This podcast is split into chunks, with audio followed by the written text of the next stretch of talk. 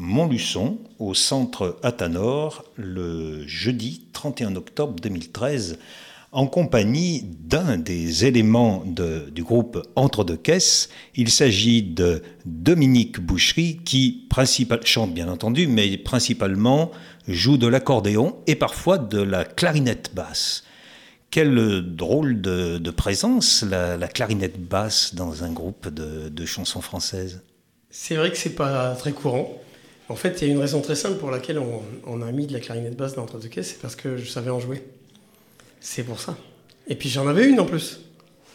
Chance. Chance. Et par rapport à la contrebasse, la contrebasse qui, elle, est tenue par Bruno Martin. Oui. Alors, c'est deux instruments dont les fonctions peuvent parfois se recouvrir. C'est vrai que je joue parfois des parties de basse à la clarinette. Euh, c'est des instruments qui, sont très différents quand même. La plupart du temps, Bruno joue de la contrebasse euh, euh, en la pinçant, en pizzicato. Donc, il fait des sons attaqués mais qui ne durent pas. Alors qu'avec la clarinette basse, on a le son qui dure, le moelleux. et puis aussi une tessiture très étendue. La clarinette basse, on monte aussi très loin dans l'aigu. On peut faire sonner un peu comme un saxophone. Il y a aussi bon, Jean-Michel euh, Mouron qui est à la guitare. Et ça, c'est rare. C'est rare quand, il, prend de la guitare. Il est surtout au chant. Ah ouais. Et puis le dernier qu'on parse, c'est Gilles Raymond, ouais, qui lui, est souvent à la guitare. là, il est très souvent à la guitare. Gilles joue de tout. On le voit pas dans Ariette et Chahut, qui est le spectacle verrez, dont nous allons parler, j'imagine, on va y arriver. Mais par exemple, dans d'autres spectacles, il sort tous les crayons de la boîte, il joue de plein d'instruments bizarres, étranges. Et... Par exemple, c'est un grand spécialiste, un des seuls spécialistes européens du dulcimer à marteau. En effet. Ça, il n'y en a pas beaucoup. Alors, vous êtes un groupe très polyphonique, de par les instruments, de par les voix. Qu'est-ce qui vous a pris de venir chercher euh, Monique Brun pour euh, jouer ce spectacle Ariette et Chahut, que vous allez donc interpréter ce soir au Centre Athanor à Montluçon? Où est-ce que c'est elle qui est venue vous chercher? Ah, c'est ni l'un ni l'autre, on s'est croisés. Mais ce croisant, on s'est rencontrés. C'est-à-dire, en fait, c'est par l'intermédiaire de Gérard Morel qu'on s'est connus, parce qu'il nous a embauchés, elle et nous, dans un projet euh, dont il était le directeur artistique, qui s'appelait La Guinguette des Fingles. Et on a rencontré cette euh, Monique, qui au départ était là pour être comédienne et pour dire des textes. Et au cours des répétitions, euh, bah, il l'a fait un peu chanter, et on s'est aperçu que elle faisait ça fort bien. Et alors, de son côté, on lui a plu aussi, je crois. Je crois qu'on lui a plu. Et quand ce projet est arrivé à son terme, on s'est dit, on va pas se quitter comme ça, on va faire quelque chose. Et puis nous, il y avait quelque chose qui nous intéressait. On était quand même mus par notre amour des femmes. On est, on est, quatre hommes qui aimons beaucoup les femmes, mais qui travaillons dans un milieu masculin eh tout, le temps, tout le temps. Et là, l'idée de monter quelque chose avec une femme sur scène, ça, c'était bien. J'ai eu le plaisir de, voir votre, ce qu'on appelle la séance de balance, hein, et puis donc d'ultime répétition. C'est vrai que même vous en jouez bien de cette présence féminine, de cette voix féminine, euh, avec vos voix, puisqu'il y a des moments des chants de, complètement a cappella, et elle apporte une touche que vous n'aviez pas. Ça, c'est certain. Et c'est d'ailleurs l'intérêt du projet. C'est-à-dire qu'elle apporte quelque chose que nous n'avions pas. Et une certaine sensibilité, euh, un répertoire, un et ça, tire l'humeur du spectacle vers quelque chose d'un peu différent. Je pense que pour les gens qui connaissent bien Entre deux caisses, c'est toujours nous, mais c'est pas tout à fait nous. Ça, vous l'avez euh, un petit peu dans le, dans le sang ces temps-ci, puisque lorsque vous étiez en Avignon, pendant le Festival Off, euh, il y avait un invité par soir. On, a un projet qui s'appelle euh, Les Folles Soirées d'Entre deux caisses, dans lequel on fait un, un, bout de spectacle, et puis ensuite il y a un invité qui arrive, qu'on présente, à qui on laisse le plateau.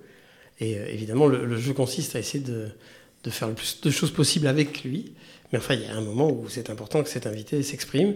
Et on aime bien comme ça je, juxtaposer. Alors là, on a fait ça effectivement euh, à Villeneuve-en-Seine cet été, avec quasiment chaque soir un invité différent.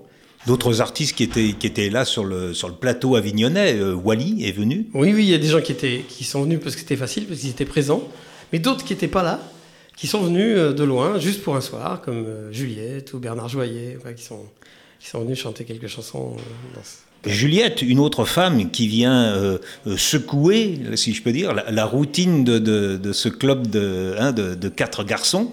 C'est très juste. Alors cette Juliette, euh, elle est venue non simplement bon, venir vous faire un petit coucou et un peu plus en Avignon, mais aussi elle est là, elle était là, elle est toujours là pour mettre en place, pour mettre en scène quelque chose, un autre spectacle assez particulier. Un, parce qu'il est destiné aux enfants ce fameux jeune public qui n'est pas toujours facile, évident à toucher, et puis deux, avec des chansons d'Alain Leprest, et l'une d'entre elles est devenue le, titre de votre spectacle, Je hais les gosses.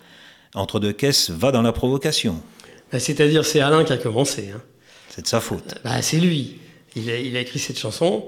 Et alors quand on nous a... Parce qu'en fait ce spectacle est une, j'allais dire une commande, mais c'est plutôt une demande de, la part de...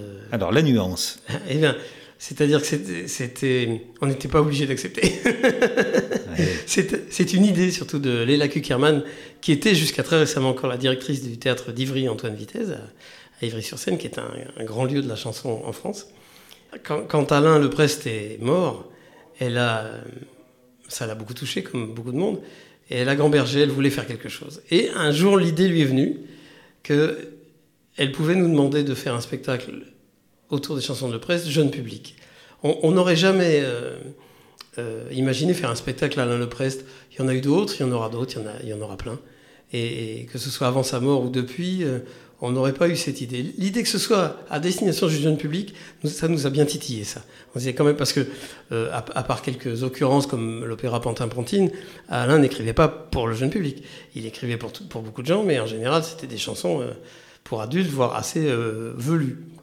Et, alors, l'idée d'apporter cette chanson à du jeune public, ça, ça, nous a, ça nous a plu. Alors, à la première condition qu'on a posée tout de suite, c'est qu'il devrait s'appeler Jeux et les gosses. et ça, ça nous paraissait euh, évident. Donc, vous, l'avez mis en place, ce spectacle au Petit Louvre, en Avignon.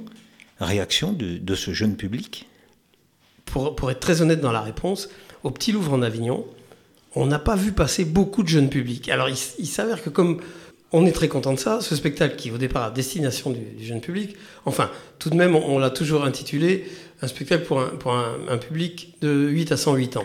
Dans le grand catalogue du OFF, il était classé euh, Bien sûr. dans les référenciés dans le il était référencé dans le jeune public. Et, euh, et on s'aperçoit que ce spectacle s'adresse à, à, tout le monde, également au jeune public, ce qui fait que finalement on, a des, des, des programmateurs qui, ayant vu le spectacle, euh, nous disent mais je, vais, je vais faire des représentations à destination du jeune public, par exemple des scolaires, comme ça, mais je veux absolument qu'il y ait une représentation tout public en soirée pour que tout le public puisse le voir. Donc c'est un spectacle un peu ambivalent qui ne s'adresse pas qu'au jeune public visiblement. Mais quand il a été créé euh, au théâtre d'Ivry, euh, on l'a créé principalement devant des enfants. Et alors là, parfois, c'était l'émeute, hein, ça, ça leur va bien. L'émeute. C'était l'émeute. Ouais, l'émeute d'émeute. C'est ça. Vais les gosses, vous allez l'interpréter au Théâtre de la Croix-Rousse en décembre 2013. Donc invitation à toutes les écoles lyonnaises et des environs à venir vous voir. Euh, l'esprit est bien celui-là. Et euh, Michel Bernard a, ce genre de choses aussi. Un spectacle qu'elle fait dans, la journée, dans l'après-midi, en matinée, comme on disait autrefois, euh, auprès des scolaires, et elle le propose le soir avec les parents, et ce sont les enfants qui tirent les parents. Il y a l'idée de la transmission d'un répertoire. Oui, dans ce cas-là, très particulièrement, oui, puisqu'il s'agit d'Alain Leprest, qui est donc un, auteur. Là, toutes les chansons sont de lui.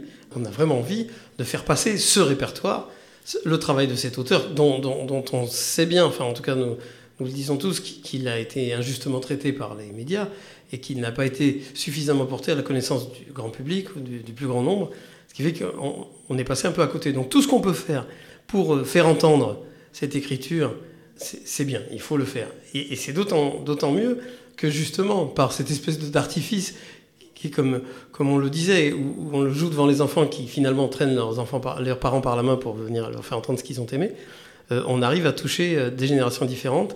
Et on arrive à toucher, parce que Alain le presse lui-même, et, aussi ce que nous avons écrit nous-mêmes pour, euh, pour faire de ce spectacle autre chose qu'un récital, parce qu'il y a quand même un texte écrit, une histoire qui est racontée. Euh, il y a plusieurs niveaux de lecture. Les enfants peuvent percuter ici et les parents là. Qu'a apporté Juliette dans cette mise en scène? Quand on a proposé le spectacle à Juliette, il était déjà tout écrit. Musicalement, répété, les textes étaient écrits, répétés, si on lui a proposé quelque chose comme ça. Elle a commencé par dire Moi, j'ai pas grand, chose à faire là-dedans, c'est parfait, c'est bien et tout. Et en fait, euh, euh, oui, on pourrait peut-être commencer par dire que là, etc. Et puis elle a tout bouleversé. L'air de rien. L'air de. Ben après, euh, si, si, elle a toujours l'air de quelque chose, Juliette, parce que ça, c'est quand même quelqu'un de, comment dirais-je, d'extrêmement présent et d'extrêmement euh, puissant. Et, elle, en fait, elle nous a. Euh, l'avantage qu'on a trouvé à travailler avec Juliette, c'est que c'est une musicienne aussi. Oui. C'est-à-dire, elle a un regard scénique, un regard sur le jeu d'acteur, sur le, mais elle a aussi un regard sur, sur une oreille plutôt sur la musique. Et, et, donc, elle nous a un peu bouleversé nos arrangements. Elle a tout, elle a tout bougé. Ça n'a pas été très loin de ce que c'était, mais suffisamment pour que tout ait changé. L'image est usée, mais comme un jeu de domino. On, en touche un, mais à la sortie, on en touche d'autres. Ou le, papillon euh, à Bornéo qui, fait, euh, qui déclenche la tempête euh, à Cuba. Quoi. À vous entendre, je me dis, votre groupe, Entre deux caisses, vous représentez bien quand même ce qu'on peut appeler le spectacle vivant. Vous êtes tous des musiciens à la base. Oui. Vous chantez, mais vous ne choisissez pas n'importe quel texte. Ce soir, justement, là, avec euh, Ariette et Chahut, on va le voir, vous faites une large palette. Euh, oui. oui, il y a des auteurs. On choisit des auteurs. Euh, on n'écrit pas beaucoup de chansons, parfois, mais pas beaucoup. Donc on est surtout des, arrangeurs et des interprètes. Et donc on, pioche, alors on demande à des auteurs de nous écrire des chansons, c'est parfois le cas. C'était le cas d'Alain Leprest ou de Sarclos, enfin, de Buller, qui nous ont écrit des chansons. Et, parfois aussi on pioche dans un répertoire existant, dans le patrimoine de, la chanson française. Et parfois on pioche euh, euh, loin dans le passé, ça nous arrive. Donc, on ne s'arrête pas ni à un style musical, ni à, une période. Donc effectivement, ça, finit par faire un kaléidoscope. Et euh, ce qui en fait l'unité, c'est notre choix, je crois. On n'est pas une seule personne, on n'est pas un monolithe, donc on est quatre. Et on a des, des humeurs, des envies différentes. Il faut qu'on arrive à trouver le, les points où ça se croise. C'est un peu la magie des, groupes, quels que soient les styles. Chacun des éléments de ce groupe ne pourrait pas faire carrière tout seul, mais c'est le fait d'être ensemble et ça crée quelque chose d'intéressant. Comme un orchestre symphonique, ne prenez pas que les grands musiciens, mais prenez des gens qui sauront et qui auront du plaisir à jouer ensemble. Voilà, c'est-à-dire il faut que le groupe ne soit pas réducteur, il ne faut pas que les individualités disparaissent au point que ce soit qu'un groupe soit moins fort que, les individus qui le composent. Mais effectivement, le, groupe doit s'appuyer sur les individus. Alors, on est un groupe sans leader, nous. Il n'y a pas de chef. Il, se peut qu'il y ait des groupes, a des, groupes où il y a un leader et puis les, les gens qui l'accompagnent, quoi. Euh, c'est pas le cas, donc on, est, tous les choix sont faits euh, à quatre, on essaye de... Et en même temps, par rapport, par exemple, si on voulait comparer avec un, groupe euh, mythique qui est les Frères Jacques, il n'y avait pas non plus de leader au frère Jacques. Il y avait, mais il, il s'appliquait plus ou moins à rester, à apparaître comme un groupe. Et on ne peut pas très bien distinguer les individualités dans les frères Jacques. On, sait qu'ils avaient chacun leur couleur, on, revoit leur physique, mais on n'a pas l'impression d'une personnalité différente. C'est toujours un groupe qu'on a en face de soi. Nous, on défend autre chose, dans le sens où on, se permet de, faire apparaître euh, chacune de nos individualités en chantant parfois des chansons complètement solo, qui changent des chansons euh, chantées. Euh, Vous parlez des frères Jacques, permettez-moi une petite parenthèse pour dire que Jean Dufour, ou l'agent de Félix Leclerc du, du Teil, vient d'écrire un livre sur les frères Jacques. Donc il y aura son témoignage sur les frères Jacques. C'est très bien. Tout ce travail que vous faites est de qualité, puisque vous avez eu quand même euh, quelques prix. Bon, le grand prix du disque académique Charles Cros, c'est pas rien quand même. Vous on, était très, on était très émus, on était très fiers.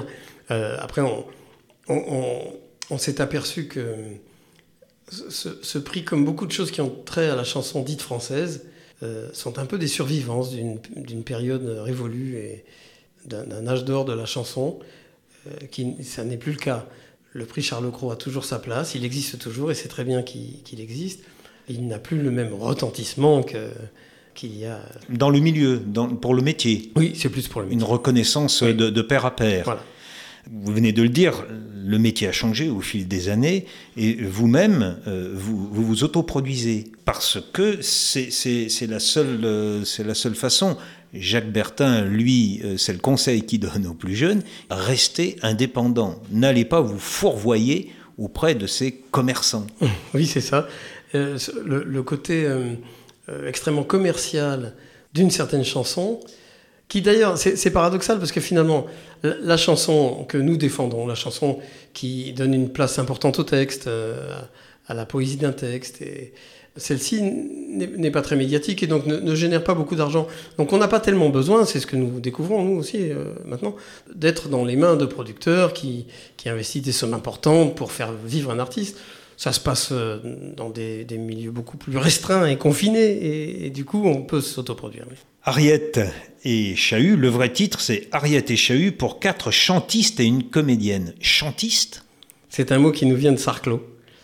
Lui s'autodénomme chantiste.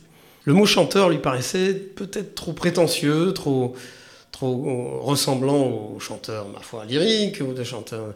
Lui, ça, ça nomme chantiste. Ça nous a plu. Ça, voilà, moi je suis accordéoniste, clarinettiste et chantiste, ça va bien.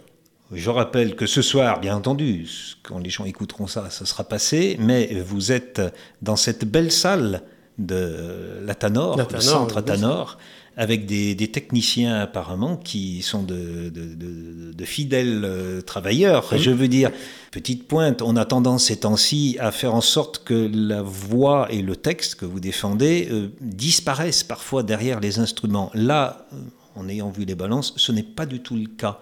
Mais la musique est présente. Mais la musique est présente, oui, il faut trouver un équilibre, mais qui favorise effectivement ce texte que nous défendons par-dessus tout. Dominique Boucherie, merci. Merci Dominique. Et à ce soir.